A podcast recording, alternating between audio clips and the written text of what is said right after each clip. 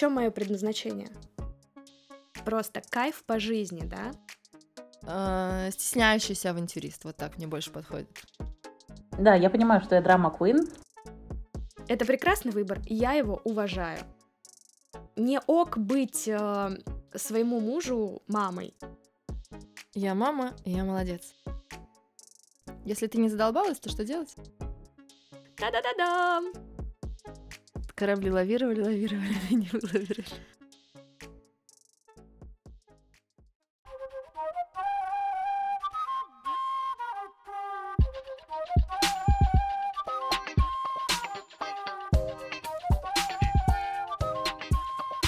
Привет! Это подкаст «Кем я была до». Меня зовут Даша. До этого подкаста я искала причину, почему я не работаю. И кто я, кроме как мама, жена, дочь, друг.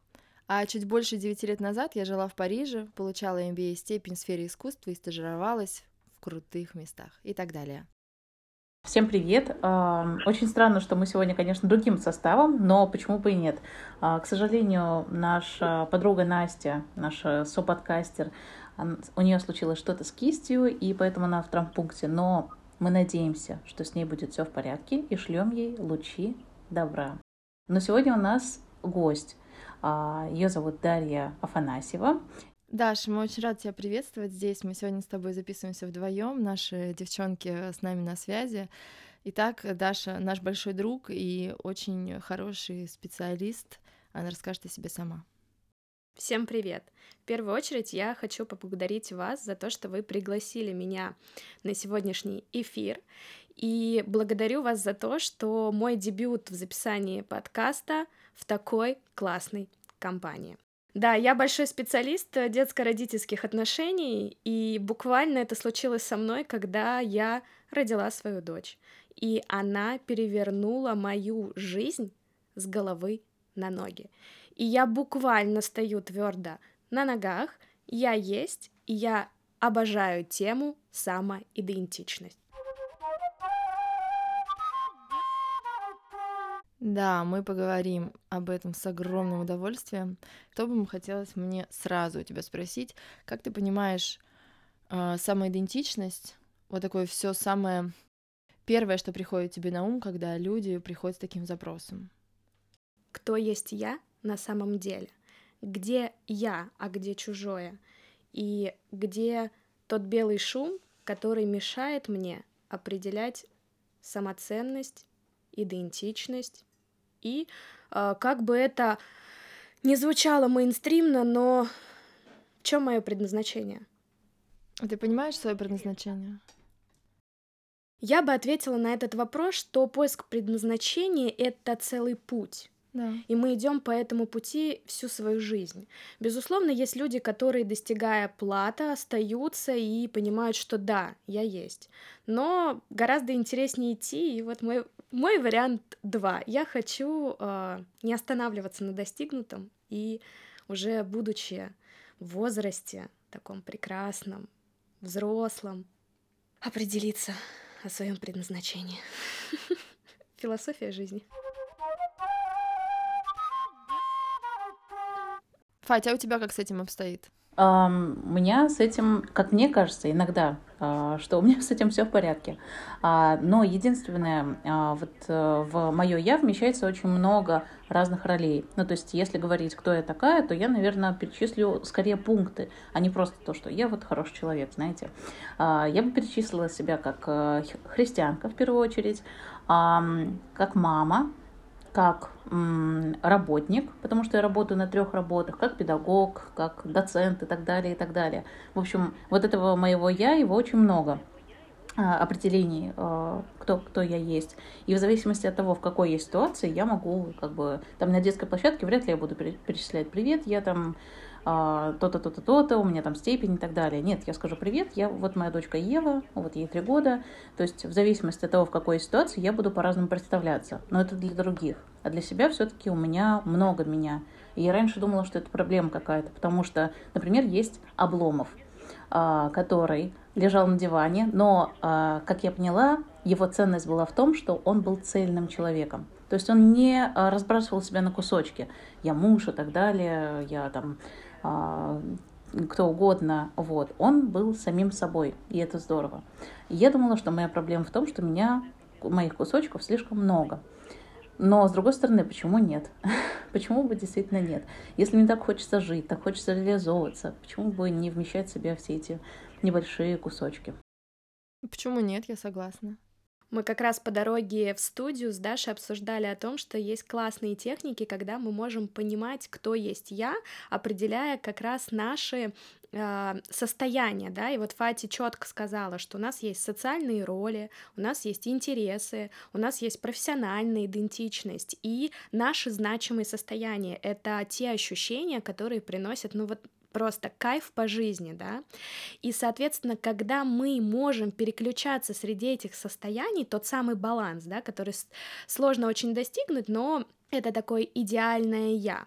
И, соответственно, вот эта вот возможность переключаться, то есть Фати четко отразила это, да, что а, я умею переключаться, и она в балансе, она может управлять своими ролями.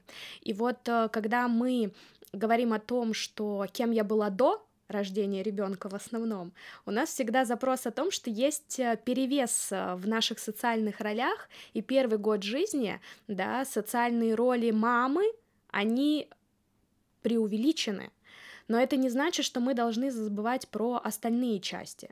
Поэтому, Даша, расскажи, пожалуйста, как у тебя с этими ролями сейчас? Меня зацепила фраза «кайф по жизни», да, то, от чего я получаю кайф по жизни — оно и составляет ядро, да, получается, моей личности. Это одна из частей, это те значимые состояния, да, которые для тебя важны, чтобы ощущать кайф по жизни. А что, если кайф по жизни мне приносит та часть, которая находится у меня в дефиците, и э, вроде как ненормально э, увеличивать это? Это разные стороны твоей личности. То есть э, ты выполняешь сначала роль, да, роль жены, мамы, дочери, сестры, подруги, и ты определяешь сама, на сколько процентов для тебя комфортно это соотношение. А про значимые состояния это как раз то, что приносит тебе удовольствие. И в декрете, когда мы только родили, у нас э, наше удовольствие это просто там поспать и помыться. И мы не говорим о том, что а, возможность пойти на выставку которая приносит нам удовольствие, она снижает процент этих значимых состояний. И тогда мы начинаем немножко, ну, как бы теряться. У меня была такая ситуация смешная в жизни, когда я пришла, э, пришла к э, летом на тренировку по парусному спорту и познакомилась с тренером, пару слов нужно было обменяться, и она говорит, ну расскажи, занималась ли ты чем, как что, это было очень раннее утро, воскресенье, я говорю, слушайте, у меня трое детей, и я задолбалась. Это все, что вам нужно знать, что почему я пришла на эту тренировку, что я хочу получить. Я хочу получить тишину, другое общество, другую компанию. Это был очень, да, такой крик души, но было смешно. И я очень классно повеселилась тогда. Кайф по жизни у меня выскакивает в каких-то неожиданных, э, незапланированных. Мне комфортнее жить по интуиции, а, а не рассчитывать все свои проценты и понимать, так, вот здесь у меня столько, столько. Когда говорят, что сядьте, напишите график, или на меня наводит это э, тоску и панику одновременно. То есть можем сказать, что ты самоидентифицируешь себя как авантюрист? Давай, легко. Да, авантю... а, такой эм, э, стесняющийся авантюрист, вот так мне больше подходит. Типа, а, а вот, вот можно я тут попробую? А вот можно я вот так вывернусь? А вот, а может быть? Тогда я позволяю себе, и это получается очень здорово. А у меня вопрос. А если я не кайфую, значит, это не я? Если ты не задолбалась, то что делать? Договорюсь за тобой как вообще это соотносится? Потому что в моей жизни много страданий, это правда. Ну, то есть, э, как бы, давайте будем честны, снимем, э, я снимаю себе эм, белый халат, белое пальто и говорю, что в моей жизни, правда, много страданий. И не всегда это плохо. То есть через какое-то время, осознавая эти страдания, я понимаю, что они приносили мне скорее развитие. А вот это состояние кайфа, оно как раз немного расслабляет меня, я скажу честно. Здесь скорее про значимые состояния, которые позволяют тебе а, чувствовать себя, что я есть да, вне зависимо от того, что происходит у тебя в семейной жизни, а, в твоих интересах, в твоей профессиональной деятельности. И если для тебя значимое состояние страдать, значит, ты имеешь место быть, и ты разная, и ты живая, и ты другая. И в этом твоя как раз идентичность. Мне тоже показалось, когда ты стала говорить про «если я страдаю», слушай, ну, страдаю, живу. Мне кажется, такие состояния мы больше чувствуем эм, себя, связь э, с собой, а вы помните мультик «Головоломка»? Я недавно О, его обожаю. пересмотрела со своей маленькой дочкой, и там как раз говорит про баланс, баланс радости и печали, потому да. что в конце а, вот эти вот а, круги воспоминаний, они были желто-голубые, да, радость была желтого цвета, а печаль а, голубая. И именно в значимые моменты, когда ребенок потерялся в этом мире, он уже не знал, что ему нужно, вот это вот состояние печали смогло соединиться с семьей и перейти на другой какой-то новый интересный уровень.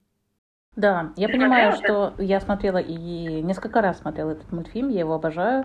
Да, я понимаю, что я драма Queen по жизни, а, это нормально.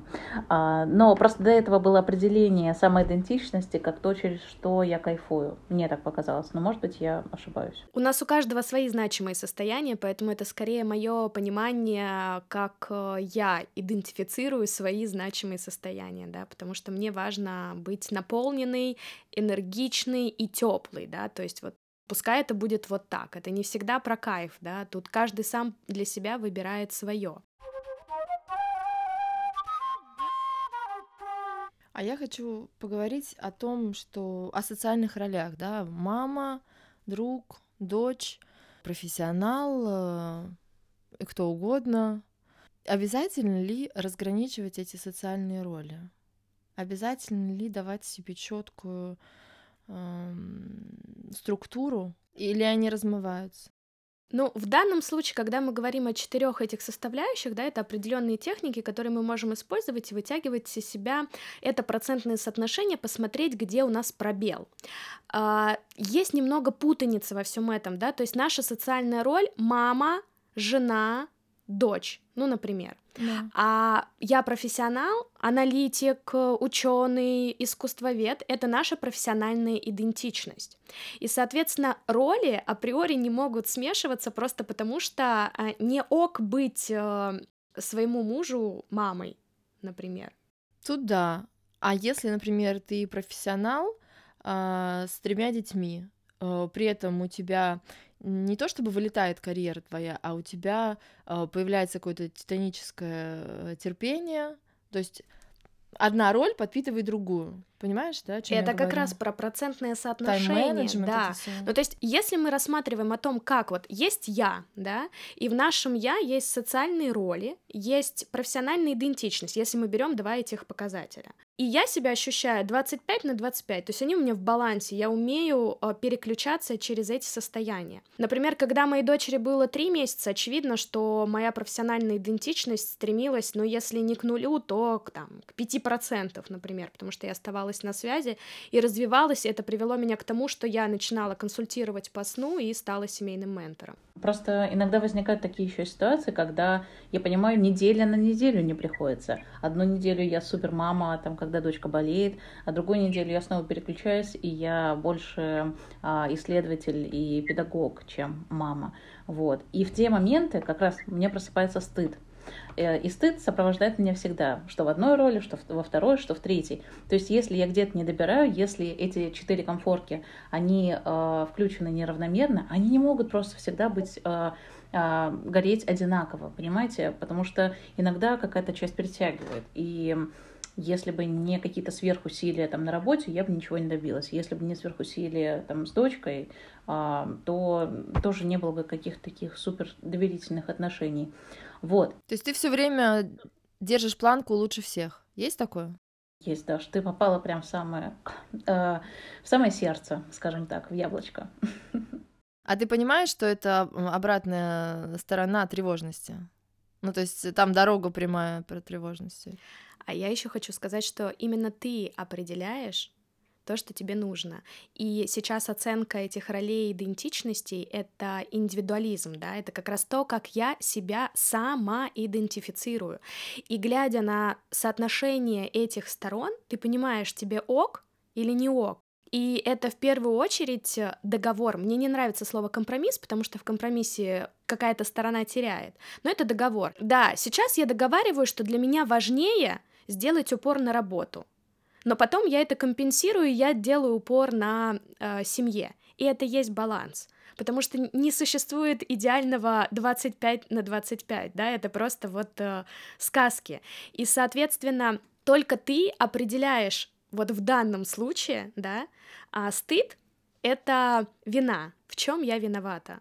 И когда ты определяешь, что я виновата в том, что мне сейчас интереснее работа, нет, нет, мне, мне вот как раз по кайфу, да, например. Или я вот хочу сейчас пострадать, потому что, ну да, может быть, я, конечно, бы хотела побыть семьей. И вот это вот э, понимание того, что тебе это ок, это твое. И пока ты с этим живешь и не хочешь с этим расставаться, в этом и есть э, того, что я себя ощущаю, я себя ощущаю такой. Да, другими словами, я по- почувствовала, что это не про сейчас делать так, а потом делать так и переживать, что это неравномерно, а это про потребность. То есть есть потребность, ты ее реализовала, пошла в другую потребность. Да. Да? А, но опять-таки, вот есть, например, э, очень хорошо однажды сказала Наталья Ремеш, или скорее психолог, который был у нее в эфире, мне эта фраза очень запомнилась о том, что э, любая женская роль всегда будет социально неодобряема, потому что если ты только мама, все будут говорить, ну, когда что выйдешь на работу. Если ты а, только работник, все будут говорить, когда ты родишь. Если ты совмещаешь, значит, ты недостаточно уделяешь внимание ребенку и так далее. И а, вот нет идеального баланса для социума. А социум все равно давит. Ну, как бы, как бы ни старались, как бы ни, ни, какими бы сильными личностями не были, все равно подходят разные женщины, мужчины и стараются выразить свое мнение. Да, конечно, тут важно отстоять свои границы и сказать, что вот это мне ок, а это не ок, но все равно а, мы сталкиваемся с тем, что социум не всегда воспринимает женщину адекватно, не всегда принимает ее с ее ролями. Я, наверное, хочу поделиться своим уже личным опытом, не будучи ментором, а просто мамой, да, и сказать о том, что это тяжелый путь э, того, как ты можешь, опять же, да, возвращаясь к самоидентификации, да, самоидентификация. Самое корабли лавировали, лавировали, да, да, да. А, я бы сказала о том, что возможность как раз твердо стоять на ногах и различать, где мое и где чужой, и как э, социум хочется нам, чтобы нас принимали, или не хочется, да, э, это как раз э, очень классный э, фидбэк, который дает материнство. Потому что отстаивать сейчас не только свои позиции, но и позиции ребенка по-другому. Это очень здорово. И именно мой личный опыт, он пошел через как раз это. И я никогда не была так э, уверена в том, что мне окей и мне все равно, что там кто-то скажет, да, потому что именно в декрете я поняла, что все, что до этого было, это было потому что надо. Вот надо пойти учиться в университет, надо обязательно родить ребенка, надо обязательно отправиться в путешествие. И когда а, мне мои подруги говорили, что да нет, ну дети, нет, я не готова, я child free, я такая, ты что? Ты что, как можно не хотеть детей? А и ты потом... переубеждала? Ну, я не, ну, как бы, у меня еще и не было детей. А-а-а. У меня на тот момент это просто вот, когда ты не вступил в эту историю, ты такой, нет, нет. И будучи мамой, я сказала, блин, ребят, если вы не хотите иметь детей, и вы не хотите быть в роли мамы, в роли родителя, это прекрасный выбор, и я его уважаю. И как раз э, материнство стало возможностью вот э, принимать разные позиции людей, поэтому но это был тяжелый такой достаточно переломный путь, потому что когда моей дочери было один и два, и мы впервые столкнулись с аллергией и начали разбор, да, что это, как это, и я помню, был момент, я вот лежу на кровати, и думаю, да, а кто есть я, а что я вообще хочу, потому что вся моя картинка, как это должно быть в полтора года выйти в офис работать, отдать девчонку в садик, да, как это вообще принято, в том числе в обществе, да, и ты тут такой, ха, а я меняю, у меня диссертация по политическим рискам ждет э, выхода а, на высшую аттестационную комиссию, а я иду получать образование консультанта по семейному сну. Та-да-да-да! Ну, это лихо. Вот, поэтому... Но мне здесь хорошо. Мне здесь хорошо, и мне настолько комфортно. Это как раз про вот э, интересный и местами достаточно тяжелый путь через страх. Слушай, очень-очень здорово я слушаю. У меня не было такого пути успешного. Мне кажется, мне гораздо больше потребовалось. Ладно, успешного. Эм... На больное надавила. Меняющегося, давай так. Да, быстро меняющегося. Коротко. Ну, быстро. Быстрый результат. Быстрые перемены.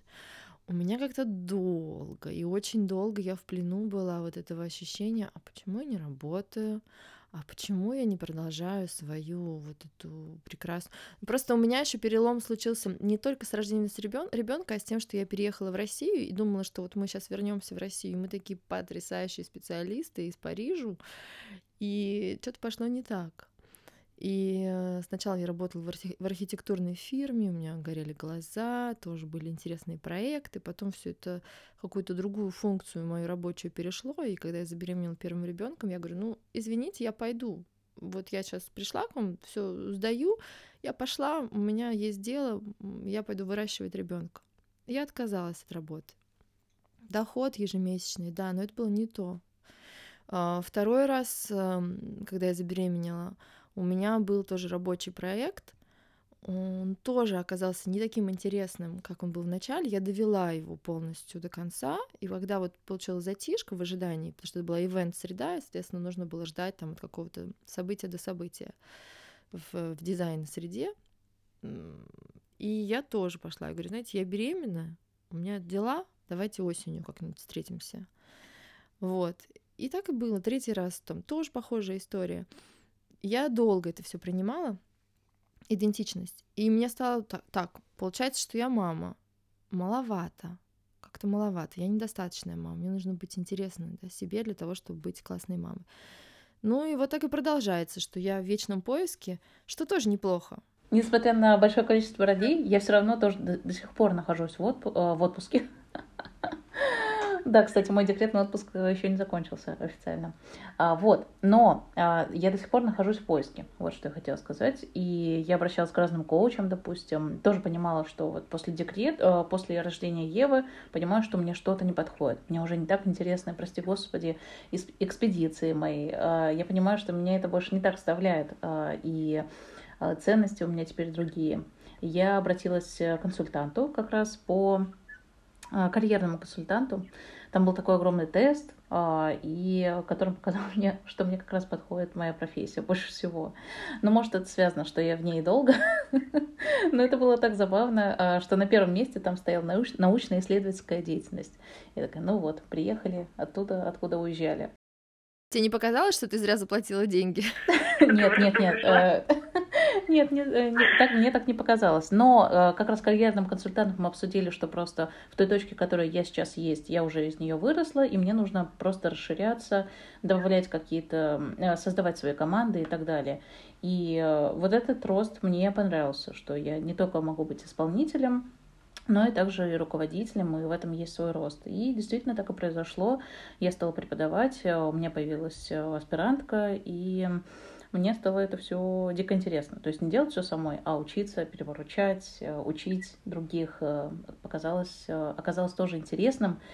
И при этом мне, как человеку, очень важен опыт. Опыт, сколько человек работает, как много он понимает, ступени образования.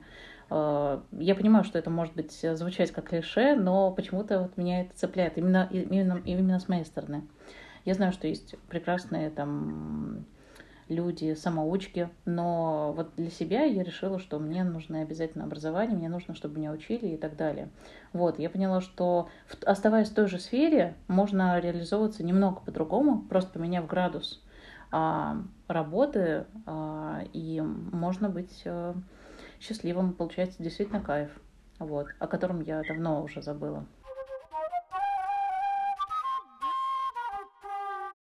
Слушайте, а вот про самоценность, да, ценность как профессионала, раз мы говорили, а, заговорили о карьере, у нас на подкасте, э, в подкасте ты, Фати, э, Настя, вы продолжаете свою деятельность, Даша поменяла себя, я просто тоже меняю, продолжаю, э, меняюсь, продолжаю поменять местами все одно и то же. Вот, у меня вопрос. Я читала разные социальные исследования с цифрами о том, как много людей принимают после декрета, потому что мы говорим о декрете, после выхода из декрета людей на работу, женщин обратно на работу, какой процент э, потом не выходит самостоятельно на работу.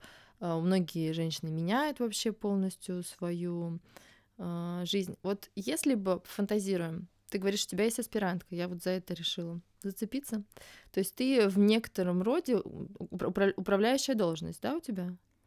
Как бы ты относилась к специалистам, которые, например, 9 лет не работали? Взяла бы, не взяла?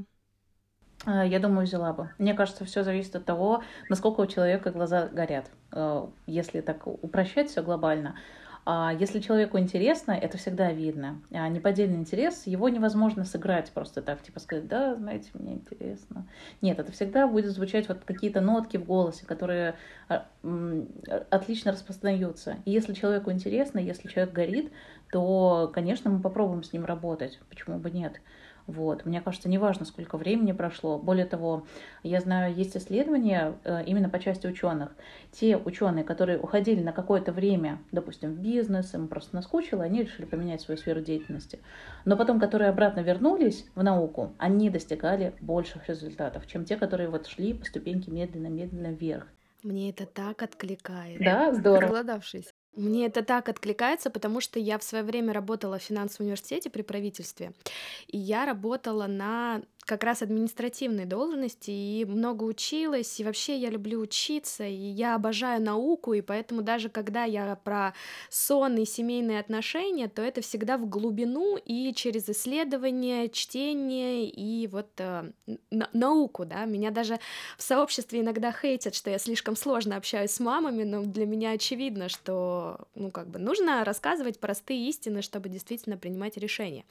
Но вы знаете, что я вам хочу сказать? отзеркалить, да, про профессиональные а, профессиональную принадлежность и про профориентацию, да, что э, Фати сказала научные исследования, да, и только ты решаешь, как можно э, еще и еще, да, вот сейчас это аспирантка, дальше это будет научно-исследовательская работа, а быть может э, еще одна докторская диссертация, ну, например, да, и, соответственно, э, мне очень хочется сказать, что э, про интересы и способности. Недавно слушала одного профориентолога, который занимается с детьми в основном, да, потому что это моя тема, и она говорила о том, что важно цепляться не за способности, да, а за интересы. И любые наши способности мы всегда можем подтянуть к нашим интересам. Поэтому если Фате интересна наука, то способность анализировать информацию, быть наставником к молодым э, ученым, да, делиться опытом преподавания, это можно применить в любом вообще спектре. И, например, мой опыт работы в финашке, а, в стратегических коммуникациях дочки Роскосмоса, да, и, наконец, консультирование по сну, это все про коммуникации. Да, я, кстати, люблю, когда все связывается между собой, да, и дает тебе в итоге твою вот эту уникальную идентичность. А мне хочется вернуться к мамам. Вот, например, Даша, мне кажется, ты настолько прекрасна в своей роли, что я более органичного человека, правда, в своей жизни, а, ну, почти не встречала. Человек, который так уверенно выглядит, так а, говорит спокойно о детях и мне кажется, это такая мама, которая не будет там неистово кричать на ребенка из-за того, что тот что-то не успевает. Мне кажется, ты так прекрасна в своей роли, и почему бы не сделать это, эту роль, ну, как бы достаточно, не легализовать это как, а, как роль. Вот я мама, здорово, класс, идем дальше. Или тебе этого недостаточно? Вот как ты сама считаешь? Мне интересно. Ой, недостаточно, ой, недостаточно, потому что я мама, и я молодец. Да, я молодец, Мерси буку. А, я, пожалуй, э, буду этим наслаждаться.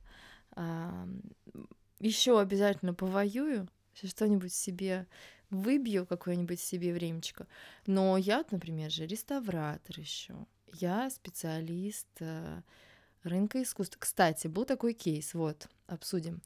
А, подавала я резюме на работу, в общем, на работника культуры в один э, культурный центр, который называется ГЭС-2. Вот, подавала я туда резюме, там так интересно сошлось, как раз про соотношение своих вот э, ролей. А, там была вакансия, знаете кого? Человек, который отвечает за семейные программы и детские программы. Вероятно, можно подумать, что туда пойдут психологи. Ну, пошла туда я, потому что я подумала, так, это классное место, это источник вдохновения для меня, это культурная, культурная институция достаточно крупная. А, у меня трое детей, я с ними уже 9 лет общаюсь. Ну, с одним 9, с другим 4, с третьим... С тремя я общаюсь уже давно, три года, два с половиной года, поэтому норм. Точно что-нибудь придумаю. Ходила в классные музеи детские.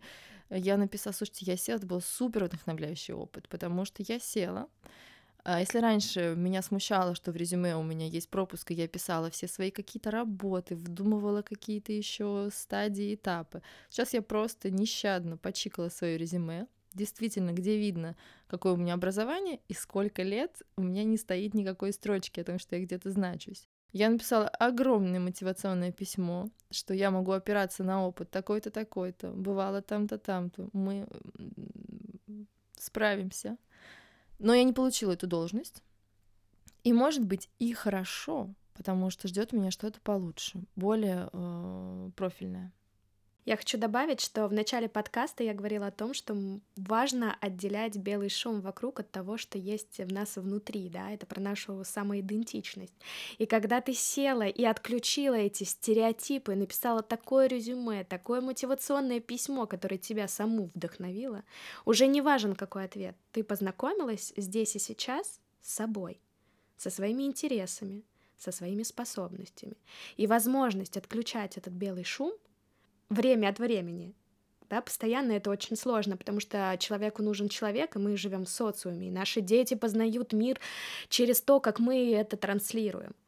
И возможность вот даже в такие моменты да, остаться наедине с самой собой, похвалить себя, признать себя, выявить свои лучшие качества, да, поблагодарить себя за то, что у тебя есть такой опыт и такие возможности. Это ли не самоценность?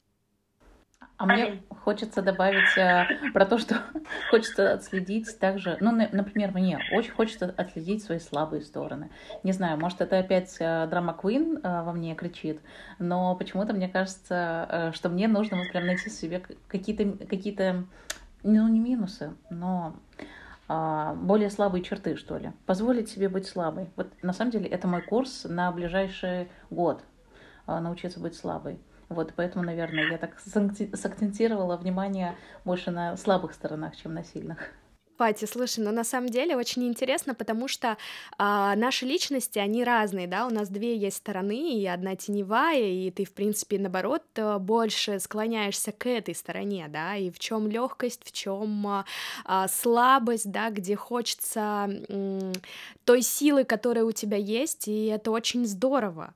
И это говорит о том, что а, у тебя в данном случае отключается а, твой внутренний белый шум, да, который тоже иногда нам мешает э, принимать решения, делать какой-то выбор, и поэтому э, слабые стороны это всегда интересно, потому что ты человек э, да, и это твой столб личности, и отказываться от него нет вообще необходимости. Нужно понять, а как я могу сделать так, чтобы мои слабости приносили мне э, мою динамичность, да, которая очень важна для тебя. Как? Я буду думать на, на эту тему.